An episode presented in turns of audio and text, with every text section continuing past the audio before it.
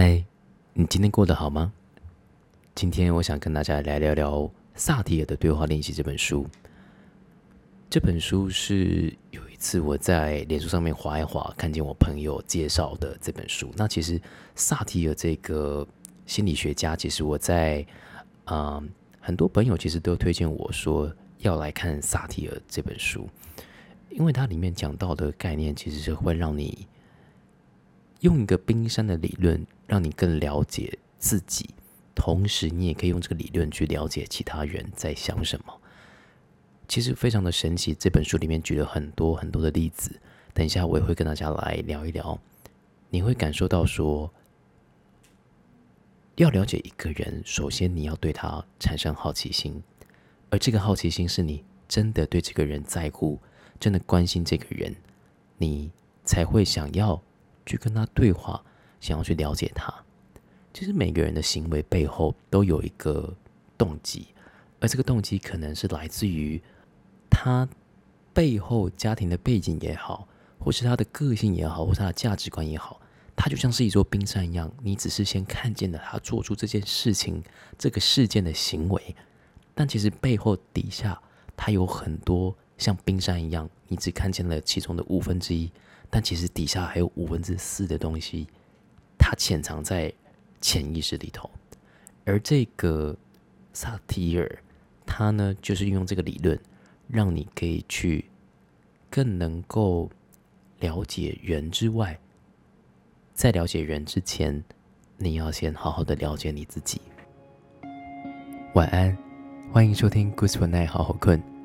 睡前我们好好闲聊，让你一夜好眠，有个好梦。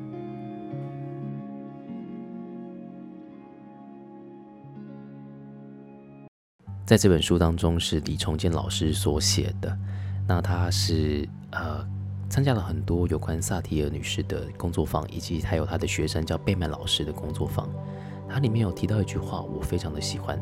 他说：“其实问题并不是问题，怎么解决问题才是问题。”这句话好像一直点破了说，我们好像一直很急于去解决问题本身，但其实问题是人所产生出来的，所以你应该先去了解人。而不是先去了解问题这件事情。我觉得大部分我们受到的教育都会告诉我们说，好像我们遇到一个问题就一定要有一个答案，所以或者是我们很急于想要得到这个答案，但答案其实我觉得是来自于你自己的，来自于你的内心的那个答案，其实一直都在。而这个答案其实会被很多东西所干扰，比如说你的情绪啊、你的感受啊、你的观点所干扰。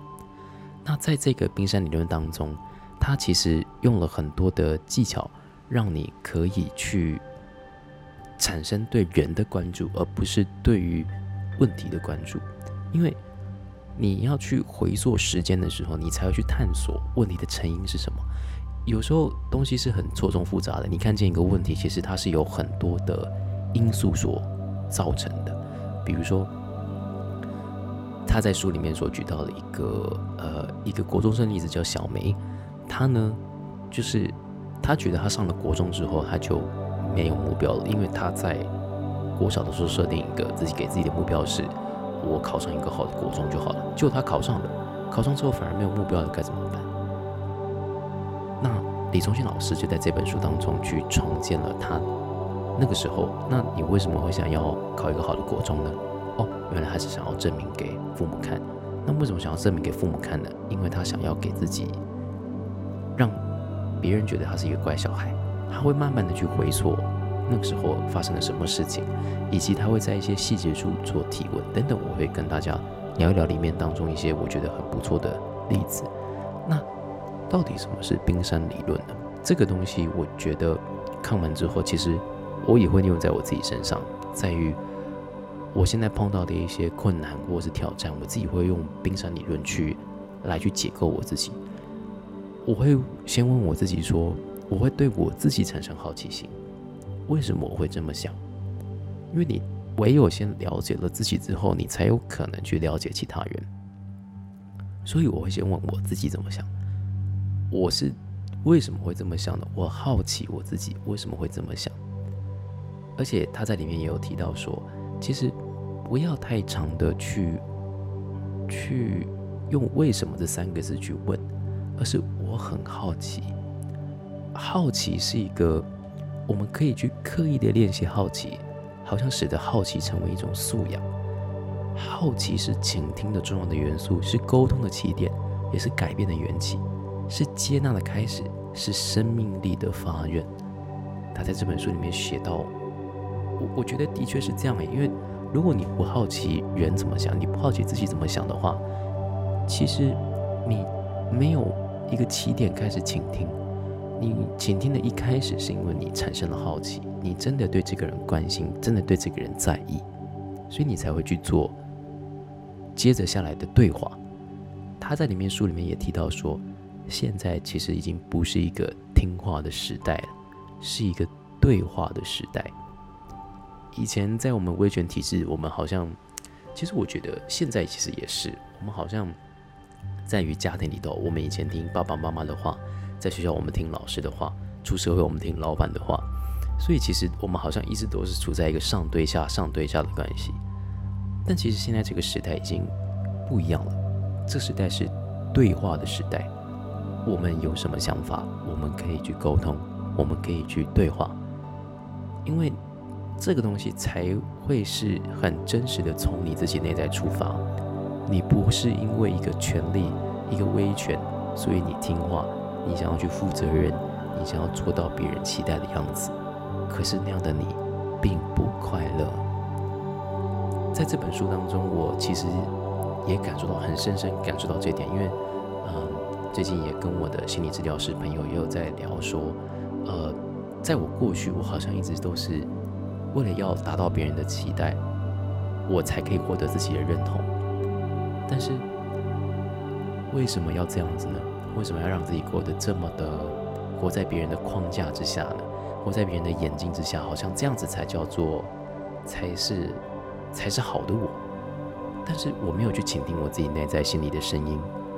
那个声音可能会告诉我说：“哎，你现在可以休息，你现在可以稍微的耍废一下，因为你已经够努力了。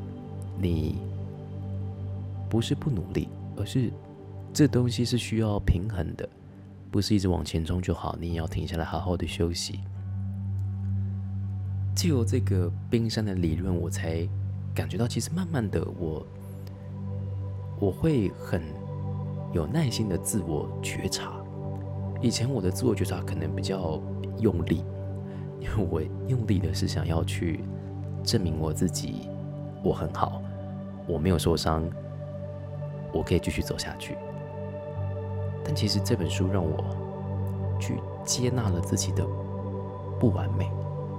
当然也有我心理治疗师朋友的功劳，但是他让我接纳了我自己的不完美。其实我人都有不完美呀，而这个不完美会让你的好的地方，它都是存在在于你身上的。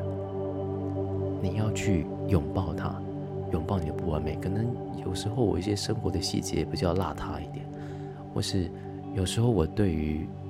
规划行程这件事情，我可能没有那么在行。可是我在其他地方，比如说我很温柔，我很善良，我很愿意付出自己的爱，我喜欢煮饭给别人吃，我就像我现在，我想要讲述我自己内心的真心话给你们听，这些都是我的好，这些都是我的优点。所以，同样的，我觉得。你们也可以去想一想，你们的好是什么，而去知道自己也有不好的地方，然后不要排斥这些不好，去拥抱这些不好。当你去拥抱它的时候，你会发现你自己内心好像有一道曙光照进你的心里面，而这个东西就是你开始接纳自己，你对自己好奇，就是一个冰山的开始。你开始去觉察自己，开始去做自我的整合。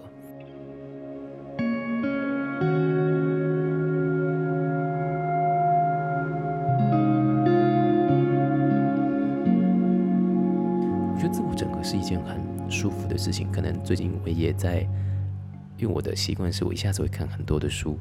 那最近刚好也有在看一些灵性成长的书籍。那灵性成长，我也推荐给大家，我到时候会放在这个介绍栏里面。其实还有一个 YouTube 频道叫 So Good，他也在里面讲到了一些像高我或是天使或者指导灵的概念。你没有让自己在独处的时候，这一些高我才会来跟你对话。高我其实是一个在可能宇宙当中，可能第三维度，真呃第四维度有的一个你的角色，有点像你的灵魂。他看的东西更大，他不会拘泥于现在你所看见的一些环境当中你觉得不愉快或是不快乐的事情。其实拉长时间或是拉大宇宙来看。这时候你可能在过的是一个让自己更好的一个蜕变，一个课题。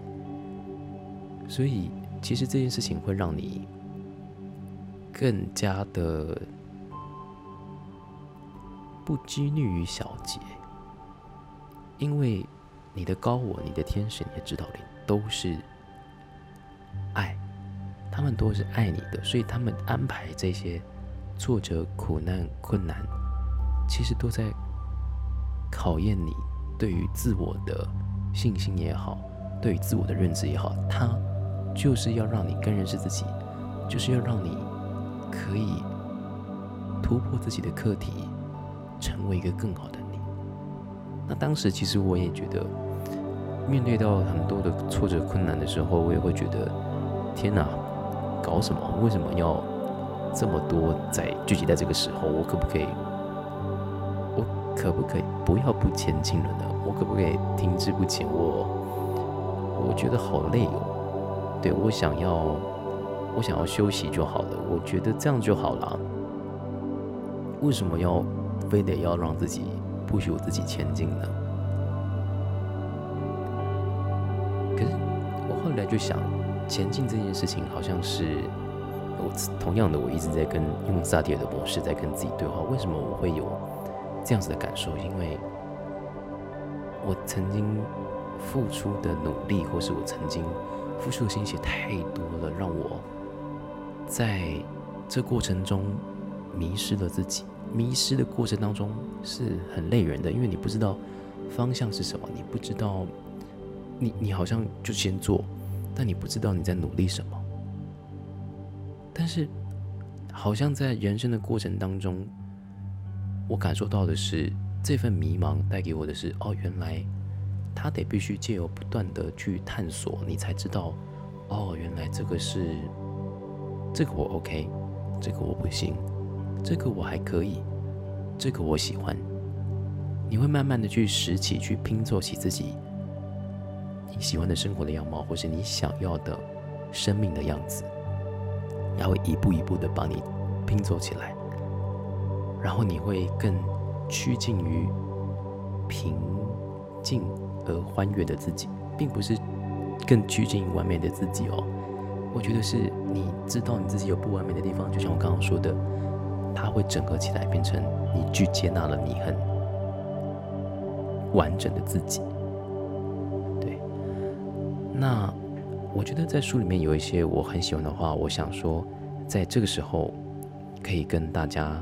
去分享，嗯，它里面有说到说，其实，在一开始你去对人好奇的时候，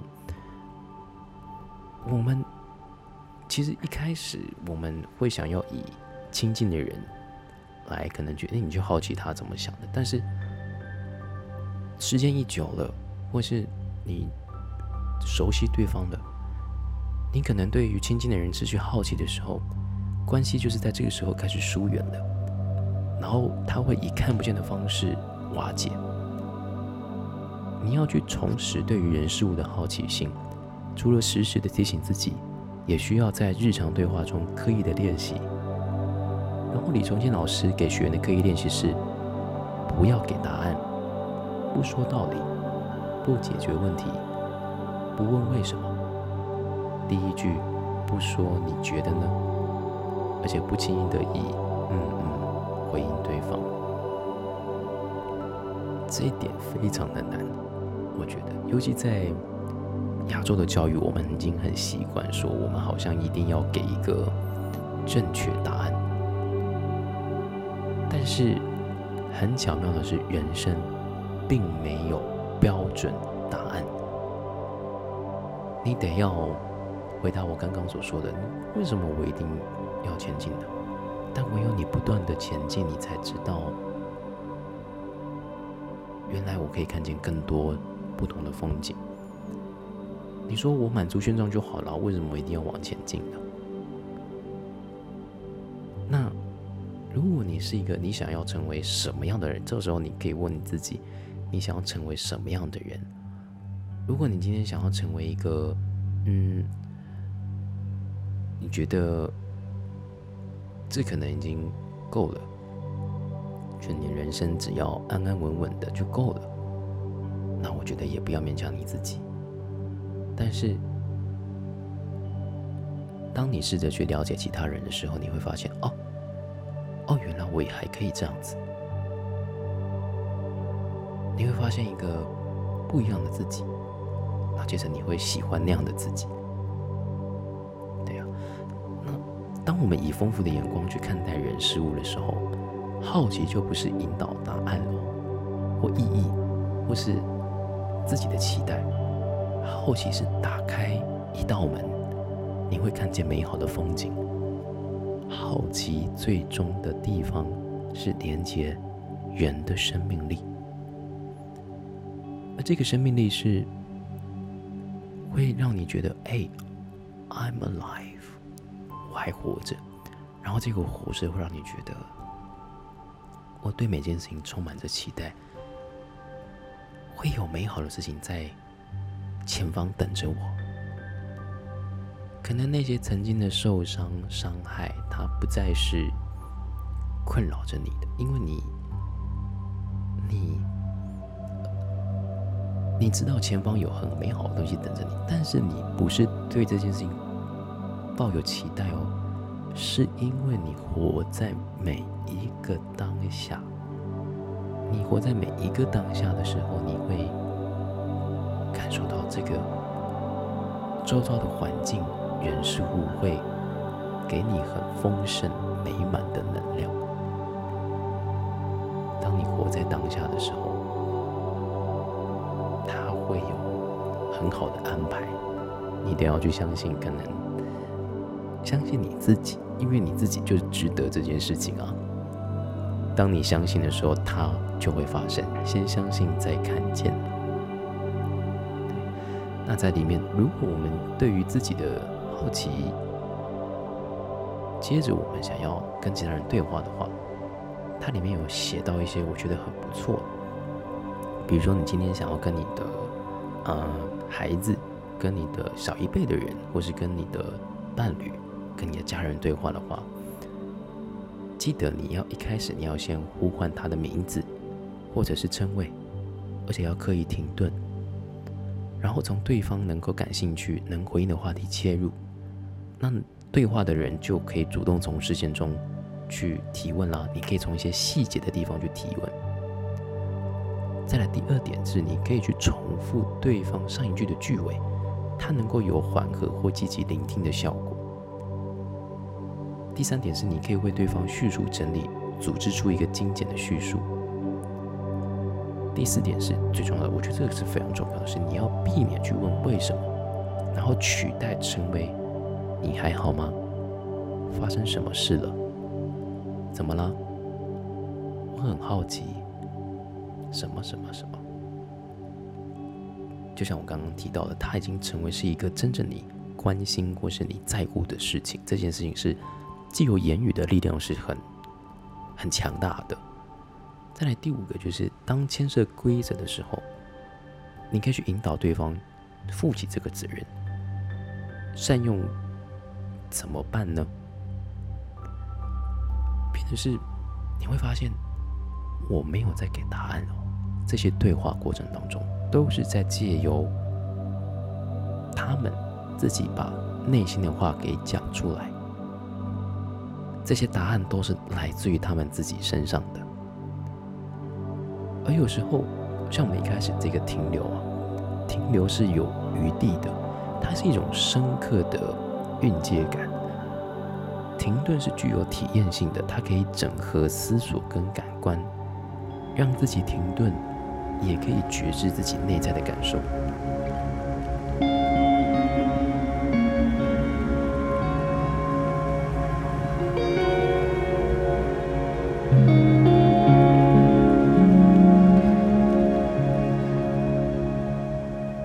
其实有时候我们。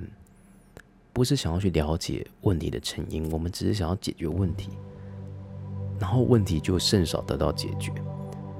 我们有时候，我们现在长大，大人的解决之道也多半停留在几种的惯性的回圈，不易真正的得到解决。我们总是想要就治标不治本。我我现在就是想要解决，比如说我的拖延症，比如说我的漫不经心，但其实背后它的成因可能是我的拖延症的原因，是因为。我还没有那么多的能量来做这些事情，我想要等到我休息好了之后，再来做某些事情。或是我的漫不经心是对我来说，我想要船到桥头自然直，我不想要做太多的规划。那你可以再去问自己，哦，那我很好奇，为什么你会这样子想的？接着慢慢的，你就可以去得出你最内在的渴望是什么。在这个冰山理论当中，它里面有几个结构。第一个是行为，也就是你做这出这个事件发生的行为是什么。再来是你的应对姿态，比如说一个事件发生了之后，你的应对姿态是逃避吗？还是指责呢？这都有不同的应对姿态。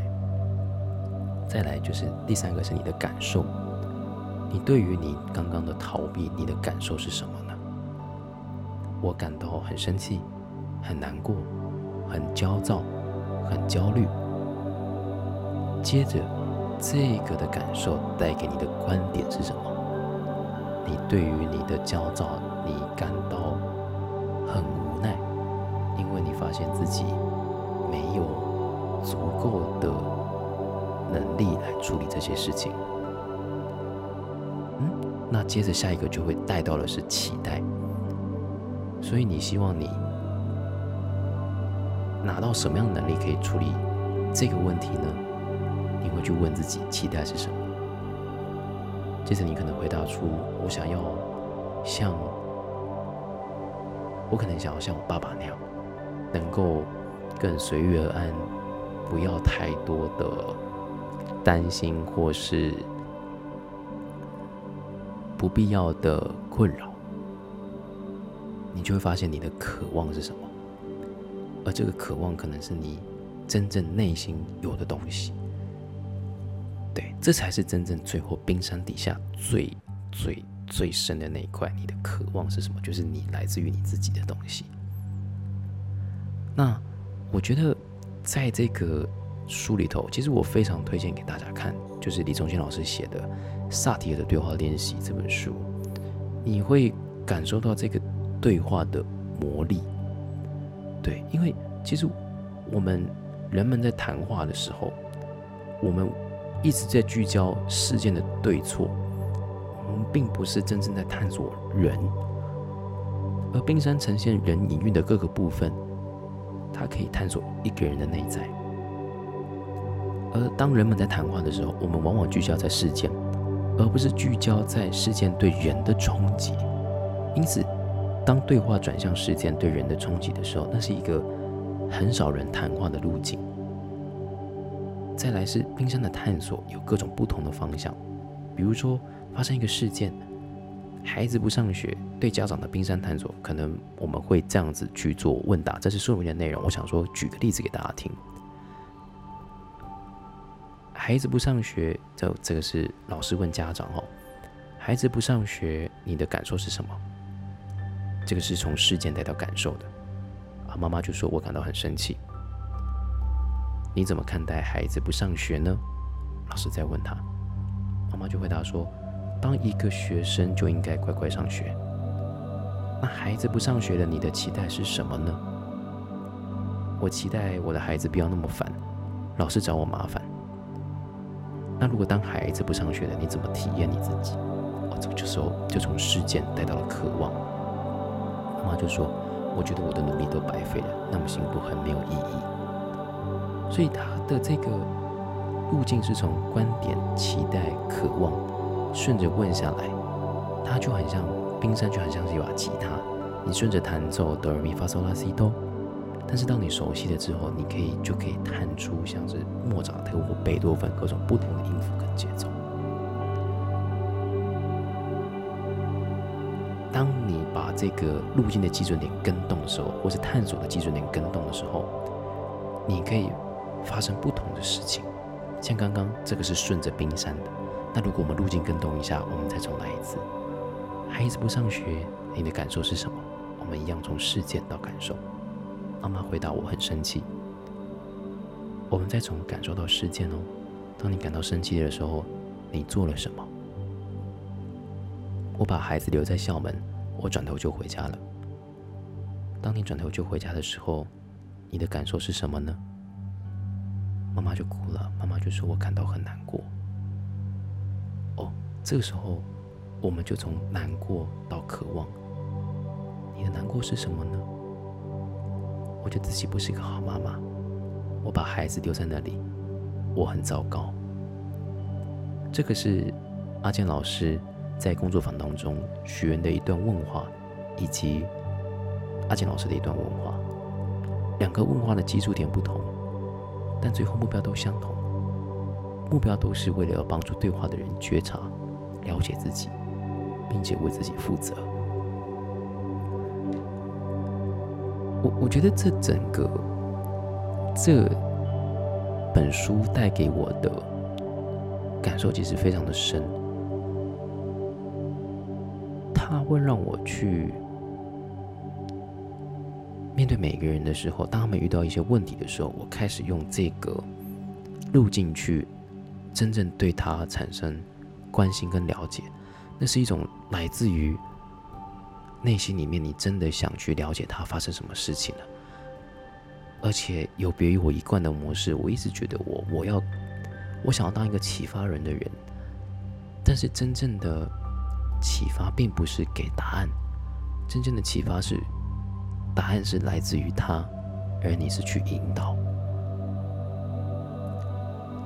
这个是我想要成为的人，而当我遇见了这本书的时候，我觉得非常的开心，因为。它让我能够更温柔的、更舒服的去去让我成为这样子的人。那同样在跟其他人对话的过程当中，我也疗愈了我自己。这上礼拜我跟我的朋友尝试着用这个对话练习帮他去理清一些问题。我才发觉到，说这个对话的魔力，它真的是一个魔法。那我也很推荐你们大家可以看这本书，真正的把一些你会发觉了解人是一件很快乐的、很快乐、很快乐的事情，因为你真的能够帮助他们解决问题，帮助他们脱离泥沼这件事情，同时。这道光照进他的心里面的时候，同样也治愈了你。这个是我觉得萨提尔让我觉得很神奇的地方。那在这本书的最后，其实也提了很多，呃，李忠贤老师带的工作坊的一些学员，大部分都是学校的老师，提到的一些例子。那其实真的，因为我们都走过国中、高中的时代嘛。其实你会看见里面有很多我们我们过去的影子，比如我们当学生时期的时候的鲁莽，或是当学生时期的一些迷茫，而这些老师们用萨提尔的方式带领他们的时候，你会感觉到被同理了，被理解了，哇，那感受是很舒服的。当你可以去，你愿意去理解自己。你也愿意去理解人的时候，你会觉得那个身心的状态是非常平衡的。你再也不会想要去证明、去彰显，去得到别人认同，因为你知道自己是有价值的，你知道自己有完美跟有好跟不好的地方。然后，当我看到后面章节的时候，我就会觉得，嗯，如果在我学生时期遇见一个这样的老师，愿意跟我对话，我会觉得自己内在的小男孩被好好的安慰，然后被好好的照顾。所以，无论你是在，我觉得无论你是在做什么样的工作。去理解人，因为毕竟工作就是人跟人的互动嘛，或是你跟家人、亲人、伴侣等等的。真正的问题其实是是人跟人之间的互动。如果你真心的去对待一个人，真的，你不是只是爱而已，你是爱也伴随着理解。这看完之后，其实我觉得真的。大彻大悟啊！对我自己，我才发觉到说，以前爱归爱，可是我并没有试着去理解人，我没有试着去理解我自己。而这本书让我认识了萨提尔，让我认识了冰山理论。我觉得这是一个很好的开始，而我也希望你正在听的观众朋友们也可以。来，去理解自己。我相信你会跟我有一样的感受，会有一道光照进你尘封已久，或是你不曾发现过的心里。今天的你辛苦了，明天也是新的一天。祝你有个好梦。或许你可以在梦中发现一个，或许你可以开始萨提尔的对话。你会在日常生活中，在梦中，更去接纳一个你喜欢、你期待、你活在当下的自己。晚安，晚安。